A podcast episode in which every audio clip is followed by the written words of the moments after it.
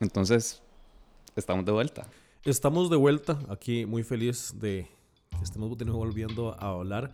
Y además también, bueno, en el episodio pasado o en uno de los episodios anteriores hablábamos del hecho de que con cada invitado e invitada nueva que tenemos y cada episodio que sacamos hay oportunidad para aprender y en este caso pues yo creo que también eso es parte de lo que nos hace mucha gracia y de lo que nos entusiasma sobre este episodio.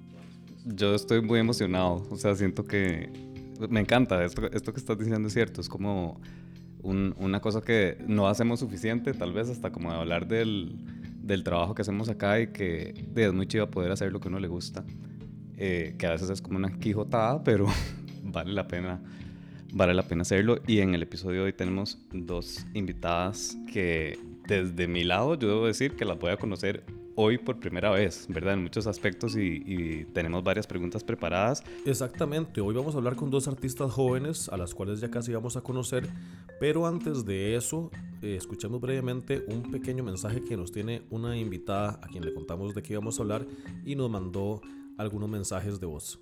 Hola, soy Devinova, soy mamá y soy cantautora. A las nuevas artistas que apenas se están lanzando, les diría que eh, no se enfoquen en la meta macro final, sino que se enfoquen en pequeñas metas, pequeños pasos a diario de cosas que les genera emoción, placer, em, porque es un camino largo, es un camino de mucha paciencia y creo que a mí yo que estaba comenzando mi carrera, si alguien me hubiera dicho como, no se preocupe tanto por llenar el concierto o por sacar el disco, sino em, vaya donde un, un amigo que se admira y grabe un demo o em, salga a caminar escuchando música que la inspira. O sea, cosas que van construyendo un camino y no el camino en sí. Creo que eso me hubiera ayudado mucho. Entonces ese sería mi, mi consejo. Más adelante vamos a escuchar más de Debbie, pero bueno, Sergio, ¿qué más tenemos para este episodio? Este episodio además lo, lo preparamos, estamos haciendo como un experimento de formato nuevo también, eh, con un trabajo de coordinación de producción de Camila Prieto, súper bueno, que nos consiguió muy buena información. Eh, así que nada, entrémosle. Que sí con que me pregunte eso. Eso, Junita, así se pudo. Cuando estuve en Costa Rica, el módulo más pequeño era el de cocina costarricense. Esto es La Buena Mesa, un podcast para compartir conversaciones que nos nutran y que nos hagan bien. Es necesario avanzar hacia, hacia esa ruta. Invitamos a personas a que nos compartan sus ideas, historias y sueños que nos puedan ayudar a construir una sociedad más sana. De una generación a otra. Yo soy Arturo Pardo. Y yo soy Sergio Leiva. Esperamos que este episodio te nutra. Muy bien, bueno, voy a, voy a, ¿qué tal si nos dividimos a las invitadas? Eh, no voy a decir que la primera de ellas porque en realidad no hay un orden aquí específico, sino nada más eh, hay que escoger una, tienen que ir primero. Eh, Gabriela Vargas, que se encuentra por acá con nosotros, es quien tiene su proyecto solista bajo el nombre Avi que fue lanzado a principios del 2019. No hace mucho sacó su EP en blanco, además de la canción Corazón, en colaboración con el grupo Hijos y además fue una de las artistas invitadas eh, como opening act del mexicano Caloncho que estuvo acá en Costa Rica en septiembre y además de eso ganó dos premios ACAM de los cuales vamos a hablar más adelante. Y estamos también con Chusi Vega, que es una cantautora y multiinstrumentalista costarricense. Su proyecto solista eh, nació en 2021, en abril de 2021, sin embargo ha sido parte de otros proyectos musicales y bueno, ha estado en los proyectos solistas también de José Morales y Donovan Bretana. Su más reciente sencillo, que se llama Canción 38, fue lanzado en julio de 2022 y su video musical se encuentra en producción, en postproducción en este momento. Muchísimas gracias por estar con nosotros, Avi y Chusi. Pues estamos muy felices, como estábamos diciendo antes, ¿verdad? De tener esta oportunidad para conversar con ustedes. O sea, tenemos como algunas, algunas pistas, digamos, de donde encontramos eh, similitudes, tal vez, entre ustedes, pero tal vez al final terminamos dándonos cuenta de que no. Entonces, es una posibilidad, no tienen que eh, apuntarse a nuestra hipótesis. Sí, que es importante también que ustedes no se conocían, ¿verdad? Hasta hoy se están conociendo. Ok, este, ahora antes de empezar, Avi me estaba contando una cosa muy interesante sobre su nombre, porque yo le pregunté que, ¿por qué Avi? Sí, ok, bueno, primero que nada, muchísimas gracias por la invitación de, de estar acá conversando hoy. Y sí, Avi, realmente como me llamo Gabriela, quería algo que fuera parecido a mi nombre. Este, todo el mundo me dice Gaby, entonces como que quise jugar un poco con eso y terminó siendo Avi. Eh, pero mi perrita salchicha también se llama Abby. Entonces, sí, tenemos el mismo nombre. ¿Y Chusi en tu caso? En mi caso, bueno, eh, yo me llamo María Jesús y no sé si han escuchado que a los, a los Jesús les dicen este Chus, ¿verdad? Entonces, eh, cuando estaba como en la escuela, como en, en séptimo, en, en, primer año de, de la escuela, eh, me dijeron, como, ¿cómo te decimos? Y porque Chus suena como, no sé, como si te llamaras Jesús, ¿verdad? ¿no? Entonces ahí como que le agregaron el, el, el Chusi, ¿verdad? Y así se quedó. Y, mi familia me dice así, y mis profes me decían así, entonces así me quedé. Y me encanta porque suena como cuando uno dice que qué chuzo algo, pero ya cuando lo combina como con Lindy. Es súper chusi. y, y cuéntenme tal vez, o sea, cuéntenos, digamos, si la que quiera un poco como, como qué, qué fue lo que los llevó a acercarse a la música. Ok. Este, bueno, yo en mi caso, desde que tengo memoria, cuatro años, eh, siempre quise cantar, como que mi mamá me ponía mucho como programas de música y yo amaba ver a Shakira bailando y todos esos videos, entonces como que siempre tuve eso en mí y luego apenas pude meterme a clases de canto, me metí a clases de canto, luego me metí a cosas, bueno, clases de guitarra, no soy guitarrista definitivamente, eh, pero como que me interesó para poder ayudarme a componer y a hacer mis cosas. Entonces, no sé, como que todo desde el inicio fue de manera muy, muy natural, llevándome ahí. Como que no, nunca me he visualizado de otra manera, no sé. Y aquí estamos. Qué bonito. Sí, en mi caso fue algo parecido. Eh, desde pequeñita me habían metido a, clases de música. Empecé tocando órgano y mm, en esa misma academia había una muchacha a tocar batería. Yo dije, wow. Qué chiva. Qué chiva, ¿verdad? Eh, porque eso casi no se ve y menos antes, ¿verdad? Todavía mucho menos. Y yo dije, wow, o sea, esto, esto es posible, digamos, yo podría ser esa muchacha. Entonces ahí le pedí a mi mamá que, que, me, que me pasara de clases de órgano a clases de batería y empecé con la percusión. Eso fue como, eh, no sé, mi primer amor, digo yo, porque fue como cuando me enamoré realmente de, de, la música. Eh, estuve ahí como dos años y mm, mi hermana también, mi hermana también es artista, bueno, no, no, no, no está como tan de lleno, ¿verdad? Porque estudió otra cosa y demás. Pero ella tocaba guitarra, entonces este, ahí también me le guindé y aprendí a tocar guitarra y así fue como experimentando con, con más instrumentos y hasta el día de hoy, ¿verdad? Que ya me dio como por cantar y esas cosillas. ¿Y cómo pasaron, digamos, de esos años tal vez formativos ya a, a tomar la decisión de arrancar eh, un proyecto musical cada una? Em, bueno, en mi caso yo tuve varias bandas, como que siempre tenía la gana de tirarme al agua y hacerlo, porque de nuevo yo no me veía en otra cosa, pero las cosas no fluían y no fluían y no fluían. las bandas fallidas, la montón de, bueno, empecé componiendo en inglés, por ejemplo, y luego fue como, bueno, no, como que todo ese proceso fue muy lindo porque se va encontrando uno como qué quiere hacer uno. Y fue ya como hasta el 2019 que empecé con mi primo que empezó también con producción y entonces como que los dos dijimos, experimentemos a ver qué pasa y nos pusimos a componer y a hacer cosas, hicimos un montón de canciones y ya fue ahí donde dije, no, ya me voy a tirar al lago, voy a sacar esto ya. Eh, como solista, las bandas no funcionaron, vámonos. y aquí, y aquí estamos de nuevo. sí. Qué bueno. En mi caso también fue muy parecido porque también estuve como en diferentes bandas, ¿verdad? Haciendo como músico de alguien más. Mm. Em, pero siempre era como de covers o canciones que tal vez yo no me sentía como tan identificada. Y ahí fue cuando yo dije, no, o sea, voy a hacer yo mi propia música, ¿verdad? Y de hecho yo no cantaba. Yo no cantaba porque siempre estuve acostumbrada a que alguien más lo hiciera.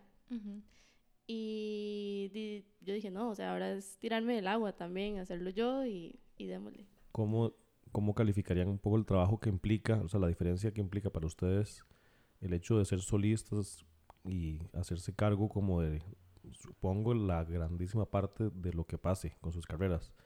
eh, ya sea grabar, ya sea la cantidad de conciertos que dan, dónde tocar, cómo presentarse y todo. Entonces, ¿cómo, cómo trabajan eso al tener que hacerse, hacer sus propias jefas?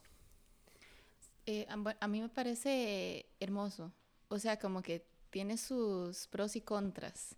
El tema de, por ejemplo, ser artista independiente financiándose uno las cosas, si uno quiere hacer 30 mil cosas y de no siempre se puede. Eso es todo un tema, pero a mí me encanta poder tener las riendas de lo que hago, eh, de los mensajes que doy y como esa libertad, no sé, me encanta.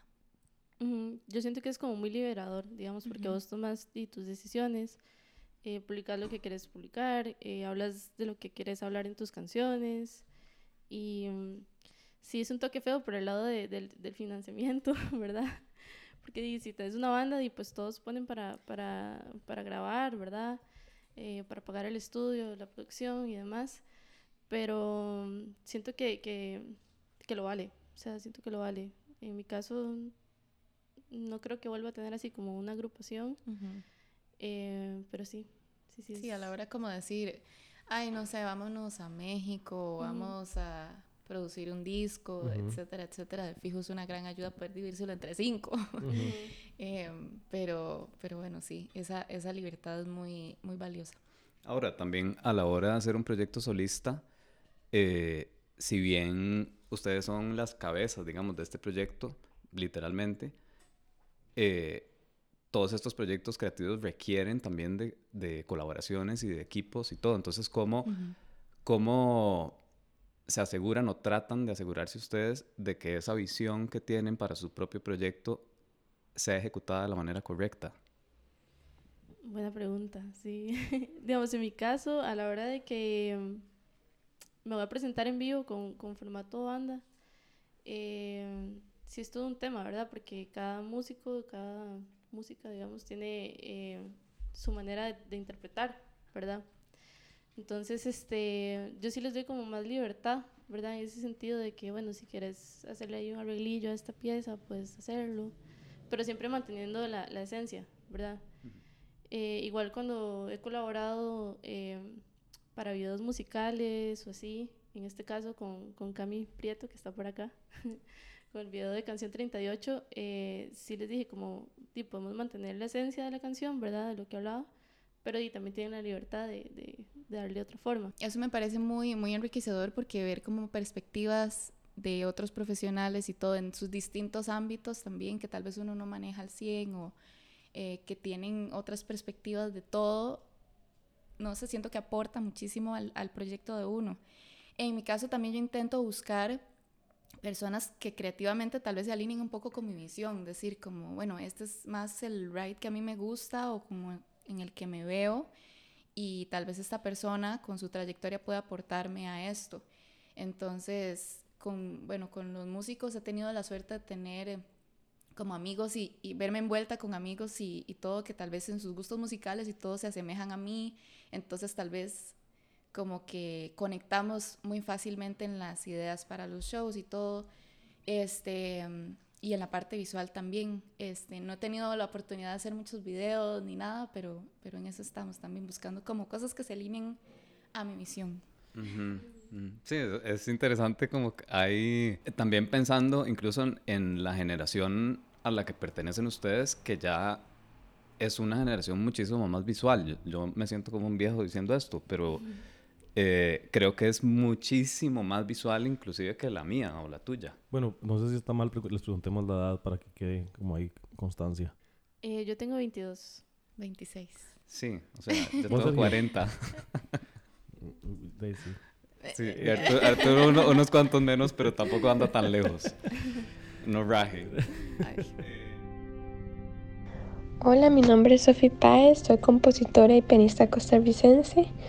Podría definir mi visión artística como una creación de historias, ya sea cosas que pasan en mi vida o cosas que veo a mi alrededor, que pasan en día a día. Creo que soy una persona muy curiosa y siempre estoy notando cosas de la naturaleza o nada más cosas que me pregunto a veces un poco existencial. Pero eso es lo que trato de comunicar con mi música y espero que la gente pueda también conectar. Creo que mi proceso de exploración fue lento al principio porque venía de otro enfoque como pianista clásica y no como compositora, pero cuando logré encontrar mi propia voz fue súper intuitivo y eso se refleja mucho en mi identidad artística, ya que siempre he sido mucho de confiar en mi instinto y, no lo pienso dos veces cuando me siento segura. Creo que hay bastantes retos. Em, el primero sería como la inestabilidad económica al empezar y no existe la rutina, entonces hay que tener mucha autodisciplina si uno de verdad quiere dedicarse a esto. Y de ventajas también hay muchísimas. Creo que la primera es poder formar conexiones con, con personas, ya sea a nivel artístico o a nivel personal o que alguien nada más se sienta súper conectado a la música, siempre es muy bonito y es una manera súper linda de poder expresarse.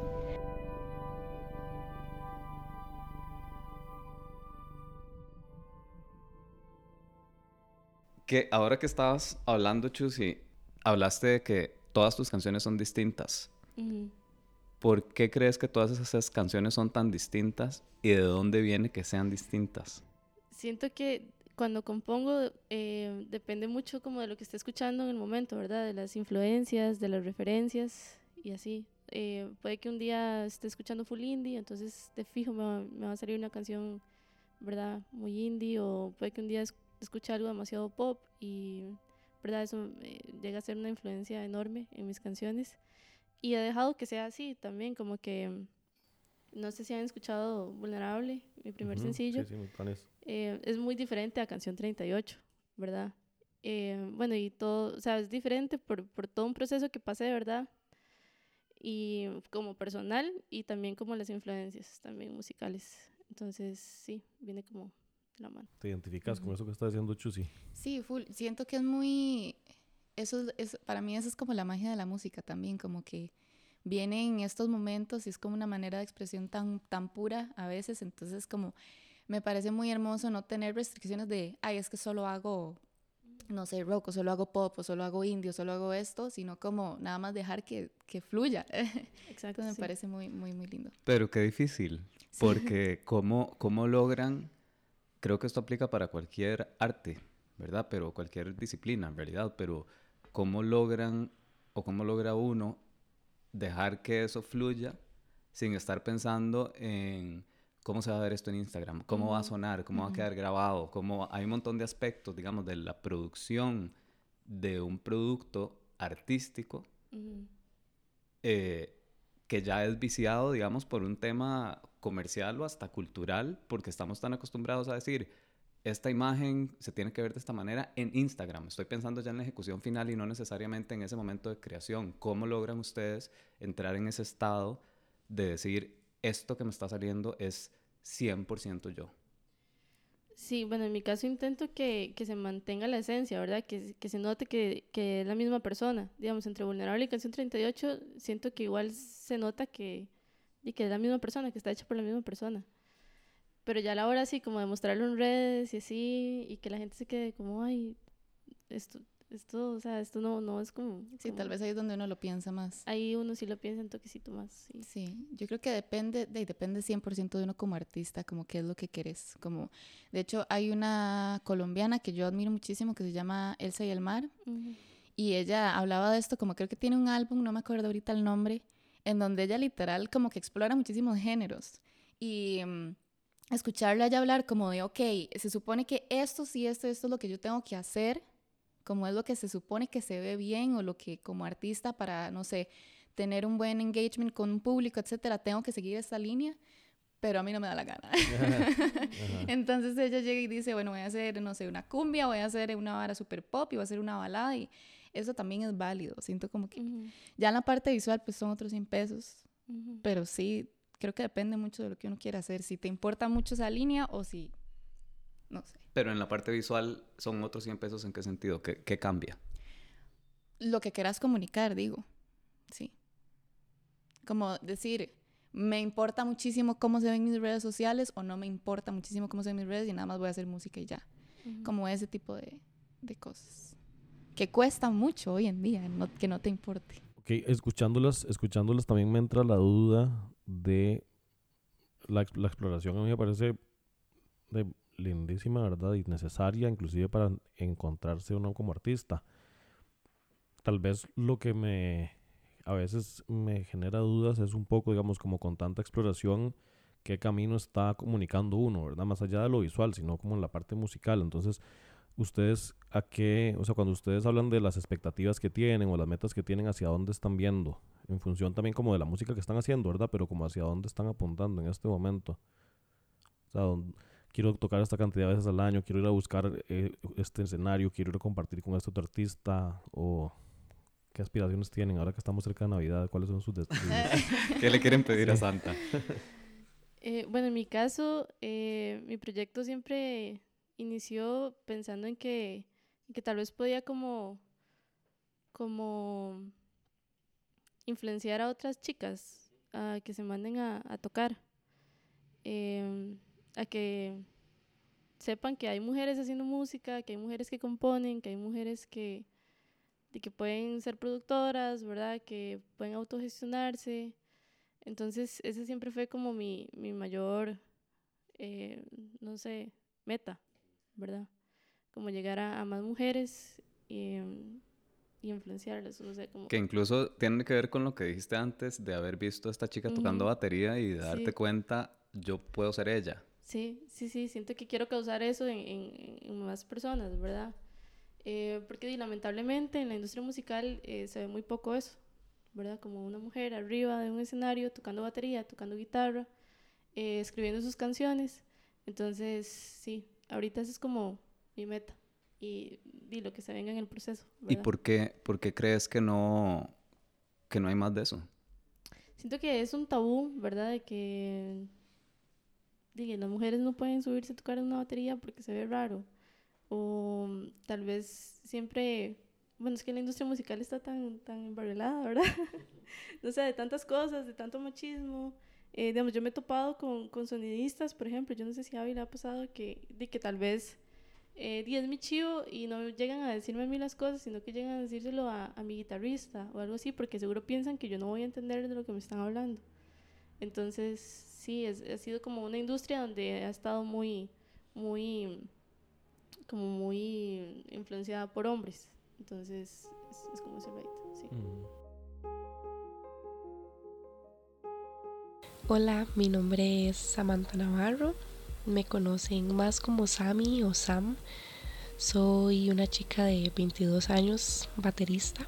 Yo llegué a la batería desde muy temprana edad. Siempre he pensado que la música y mi instrumento, en este caso la batería, me, encontraron a mí y, y desde ahí no me, no me han soltado. Soy baterista de Javi Jiménez un artista de acá y también pues baterista freelance con diferentes proyectos. Siento que la vida y el propósito mío pues era poder expresarme en, en mi vida de esta forma por medio de, de mi instrumento y mi experiencia como lo digo ha sido bella así como también he tenido momentos y experiencias un poquito complicadas de discriminación, eh, sentirme un poco como, pues como un accesorio, ¿verdad? Como de el elemento pues sorpresa o el elemento distinto simplemente por ser mujer y no quizás por mi talento, por mi dedicación, porque me he preparado, por mi trabajo duro, por mi profesionalismo. Para nadie es un secreto que vivimos en una sociedad en donde pues mucho de lo que se rige en lo que hacemos y no hacemos y en la perspectiva en sí de, la vida y como sociedad es por, por una idea desde el del patriarcado. Entonces, por ejemplo, he recibido comentarios como de, dele duro, como un hombre, toque batería como un hombre, con la fuerza de un hombre. Creo que ha afectado y ha distorsionado el hecho de que una chica, pues si es baterista, mm, toca más o menos, el hombre siempre va a tocar mejor o se empieza a comparar y se hacen comparaciones odiosas y horribles entre de que una mujer baterista pues todo bien, pero nunca llega a ser suficientemente buena como lo es un hombre. Y si hay oportunidades, eh, pues artísticas para poder ser parte de, pues probablemente elijan siempre al hombre por seguridad, por comodidad. Tenemos que normalizar que hayan más mujeres en un escenario, bajistas, guitarristas, mm, pianistas, tecladistas, de todo. Necesitamos tener más representación y que ya deje de ser una sorpresa y nos acostumbremos como sociedad a que nosotras pues estamos en todo lugar y nos representamos en todos los lugares y somos capaces de hacer absolutamente todo lo que queramos. Y ya es hora de que nos escuchen, en mi caso que escuchen lo que tengo que decir y que escuchen lo que tengo que tocar también. Yo eh, no sé, como desde siempre he querido hacer esto, como que no, nada más yo iba con la idea de quiero, quiero hacer música. Eh, claro que me encantaría poder llegar y decir, renuncio a mi trabajo, renuncio a todo y me dedico a la música al 100 y eso es algo que me encantaría. También en el proceso creo que de hacer música, eh, que una persona llegue y le escriba a uno como, no sé, esta canción me gustó mucho y significó mucho para mí por esto, me parece algo demasiado mágico, demasiado preciso también, y entonces ahí es donde ve uno, que no importa el tamaño de nada, eh, la gente que escucha tal vez de, alguna, de alguna manera lo, lo impactas, entonces creo que lo que quiero es poder ir creciendo cada vez más, haciendo un mejor trabajo, dando mejores shows, que también tal vez yo he sido una persona tímida, entonces me cuesta un poco eh, toda la parte del, de presentarme en vivo, pero también es, es, es muy chivo estar ahí entonces, como crecer en esas partes, ser mejor música em, y, ojalá siempre que, estar muy fiel a mí y a, lo, y a, lo que, a lo que quiero comunicar o a lo que quiero hacer, más que como que seguir cualquier tendencia o lo que sea, como que ser fiel a mí, creo que eso es siempre. Y, sí, hasta donde pueda llegar sería increíble. que en, ese sentido yo tengo una pregunta que la empezamos a hacer hace poco eh, bueno, hace poco no, en el último episodio, eh, que entrevistamos precisamente a un artista plástico y, y hablando de todo este tema de cultura y todo, si ustedes tuvieran la posibilidad de estar sentadas en una mesa en donde se toman decisiones sobre la cultura, ¿verdad? Y en qué se va a invertir, etcétera, etcétera, ¿ustedes qué harían? Qué duro. Eh.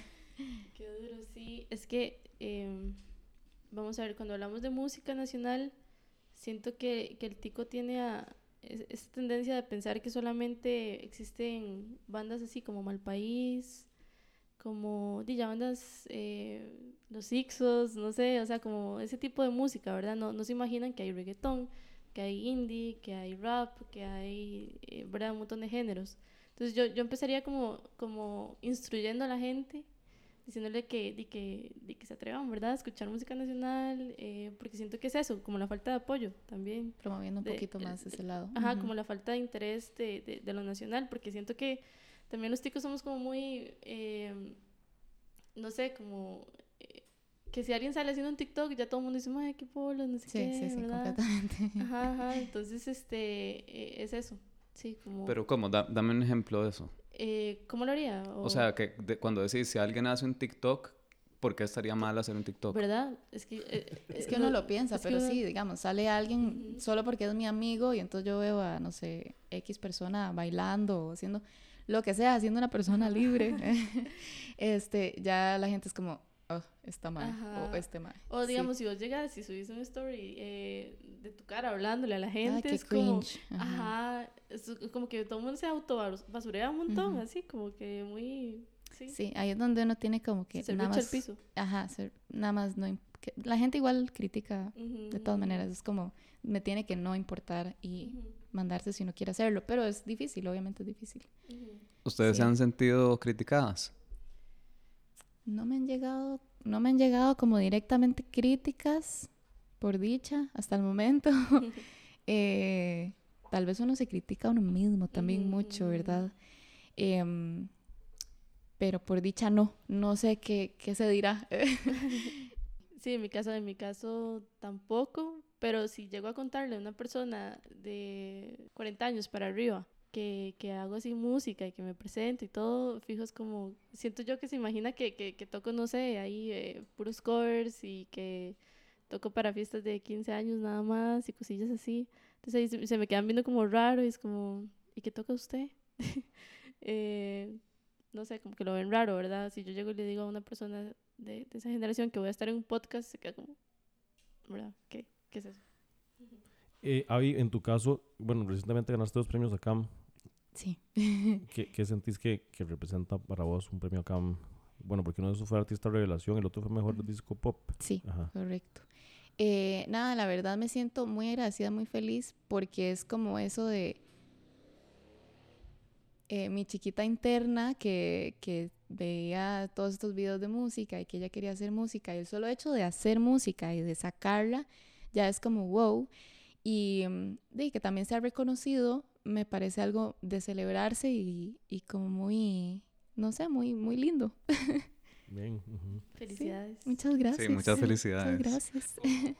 Sí, que no, no, que oyéndolas como que importante esa, como esa noción o tener esa, esa conciencia tal vez como decir, me voy a atrever, ¿verdad? Como voy a, a, mandarme a hacer esto, voy a mandarme a ser solista, voy a mandarme a hacer música, o sea, ¿cuánta gente hay que puede estar escuchando este podcast eh, o, no, pero que están en sus trabajos pensando, yo realmente lo que quiero estar haciendo es haciendo música o en otro tipo de trabajo o, o estudiar otra cosa.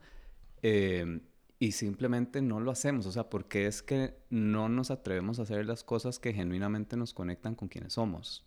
¿Por qué creen ustedes que eso sigue pasando? Mucho miedo, siento, como que la presión de lo que uno tiene que hacer, de también el dinero, ¿verdad? Que siempre uh -huh. es un factor. Este, entonces creo que eso, sí, hay un, hay un TEDx que me gusta mucho ver de Debbie Noah hablando de esto, como ella les hace la pregunta como, si el dinero no fuera un factor, las opiniones no fueran un factor, ¿qué, ¿a qué dedicarían su vida? Y me parece demasiado valioso, porque uno quita todas esas interrogantes y, y pues sí, pero no todo el mundo tiene, tiene tal vez la valentía de, de tirarse al agua. Es, uh -huh. O sea, es mucha presión también y, y también uno se, con, con, tanta cosa hoy en día con las redes sociales, siento que uno se cuestiona muchísimo y se compara muchísimo y entonces vienen las preguntas de, pero es que tal vez yo no soy tan bueno haciendo esto, etcétera, etcétera. Entonces, para mí fue que llegué a un punto en donde no me interesa si es bueno, si es malo, si es lo que sea, es lo que a mí me hace feliz. Entonces, eh, verlo como desde esa perspectiva y arraigarme mucho esa perspectiva y, y soltarse. Entonces, pues sería muy, muy chiva que, que todo el mundo hiciera eso.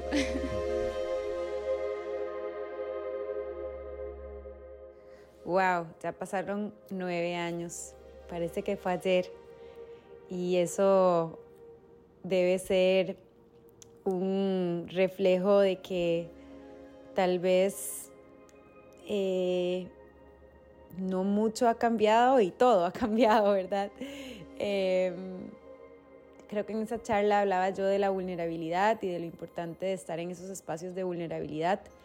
Eh, entonces tal vez el cambio más grande que he atravesado en estos nueve años ha sido que hace 15 meses me convertí en mamá y, y creo que es la primera vez que estoy en un espacio tan vulnerable. Eh, y eso también ha hecho que, que, tenga que replantearme varias cosas de, cómo vivo mi vida, de mi relación con mi trabajo, de mi relación con personas que tengo alrededor. Eh, y, y, aparte, también no mucho ha cambiado, porque eh, sigo eh, buscando digamos, esos espacios vulnerables con mi música, tanto así que he tenido que reconocer en estos últimos, bueno, este último año, que tal vez no tengo tanto tiempo para hacer música, no tengo tanto espacio, no tengo tantas ganas y eso es un cambio grande para mí y me ha costado eh, llegar a un lugar de paz con eso. Eh, entonces yo creo que eh, no sé, ha cambiado todo y no ha cambiado nada. Sigo tratando de, buscar esos espacios vulnerables, de tomar riesgos y al mismo tiempo soy otra de la que fui hace nueve años. Lo más gratificante es la conexión que genera. Eh, he podido conectar con personas increíbles. Eh, he podido conectar con mucha gente que se ha acompañado con alguna canción mía y eso me hace sentir em, pues muy honrada. Em, entonces yo diría que mi mayor riqueza eh, en esta vida han sido mis relaciones, las conexiones que he podido lograr gracias, gracias a la música.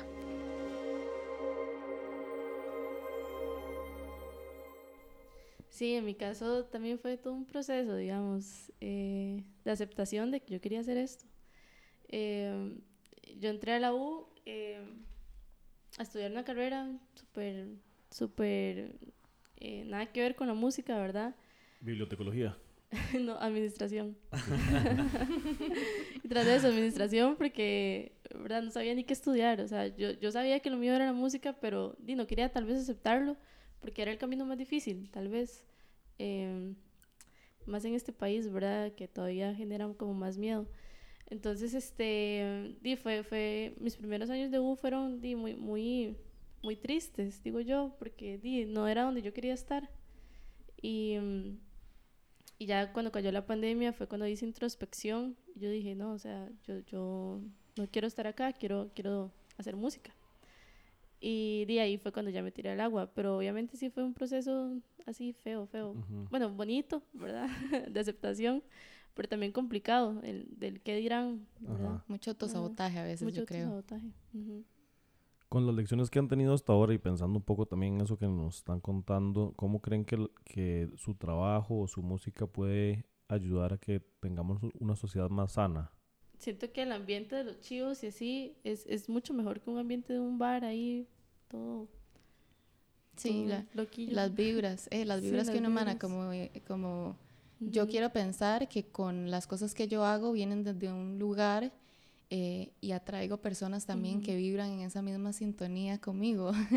no sé si suena muy raro, como que, como que tal vez se asemejan un poco a, a los mensajes como positivos o como de o alguien que quiere descubrirse así. Bueno, En Blanco es, por ejemplo, un álbum que, que quise hablar mucho como de crearse uno como uno quiere y por eso se llama En Blanco, porque es como si fuera un canvas en blanco y entonces como toda esa eh, inclusión y el el ser uno y que no importe nada y, y, es un reto para mí en este momento que quiero escribir cosas positivas, que, que, emanen buena energía hacia la gente y ojalá causen algo positivo en la gente. ¿Y por, qué? O sea, ¿por qué estás tan enfocada en eso en este momento? ¿Por qué es eh, necesario? Ok, bueno, eh, yo pues creo que como muchas personas a veces padece uno de ansiedad y de cosas, ¿verdad? Como tal vez no depresión como tal, pero he intentado buscar qué es lo que a mí tal vez me hace sentirme bien en mi día a día. Es decir, bueno, ahora recientemente empecé a patinar y es algo que me hace sentirme súper bien, entonces tal vez ese,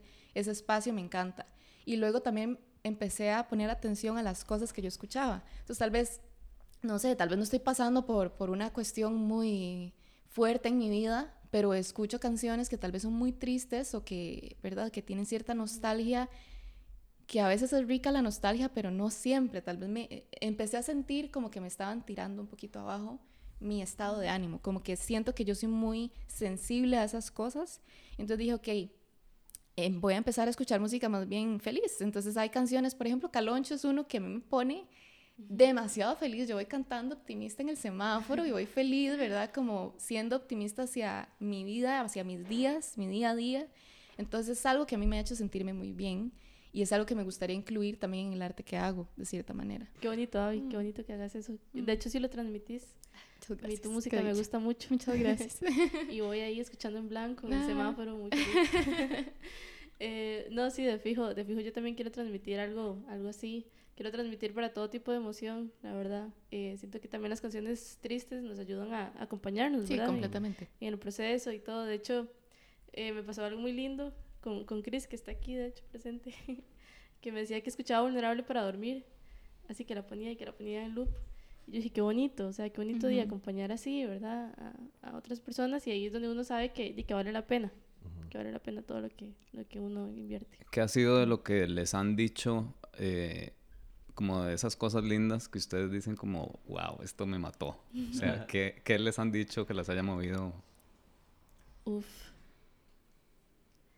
Mm, a mí, bueno, me, me, me parece también, eso me parece muy lindo de la música, que tal vez uno escribe una canción con un sentido Em, y luego llega otra persona y la recibe y, la recibe de otra manera, completamente de otra perspectiva eh, a su vida. Eso me parece muy lindo. Em, creo que con Te Necesito, que es una canción eh, la más cortita de, del EP, que habla, en realidad es, es, es, todas las canciones del disco yo creo que me las hablo a mí como de necesito que no te perdas a vos, necesito que, ¿verdad?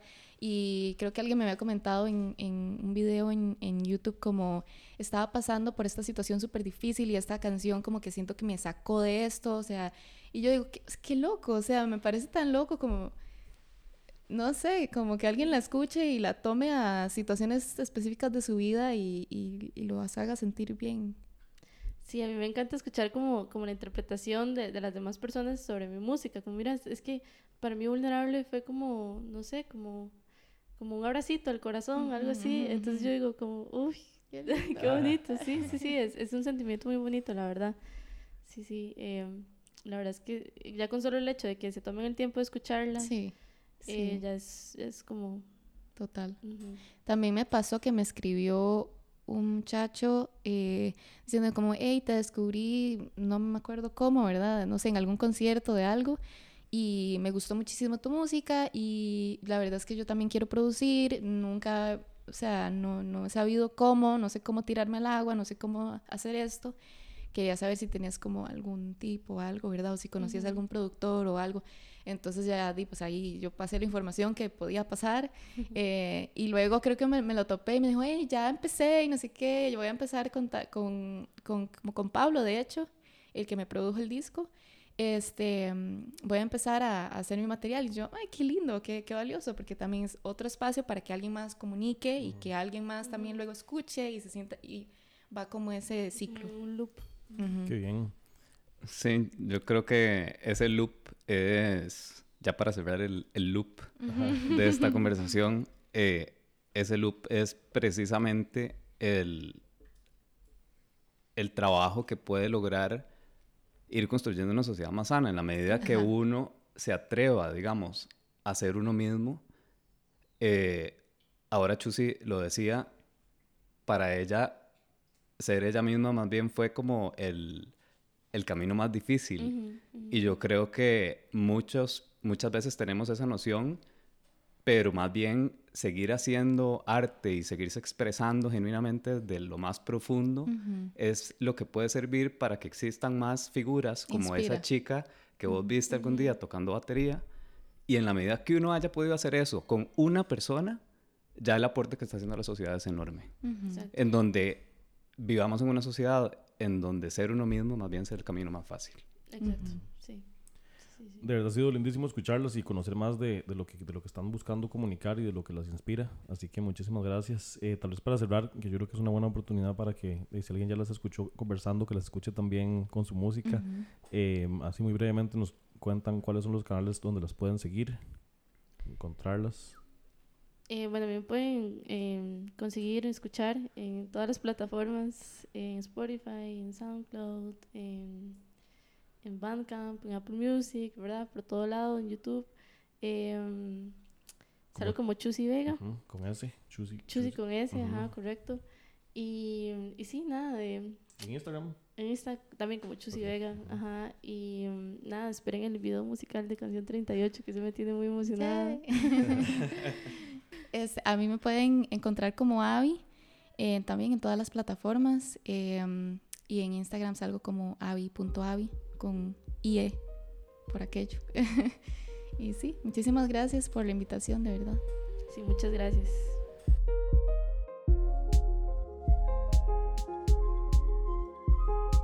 La Buena Mesa es posible gracias al esfuerzo de muchas personas y al apoyo de empresas como Good Food.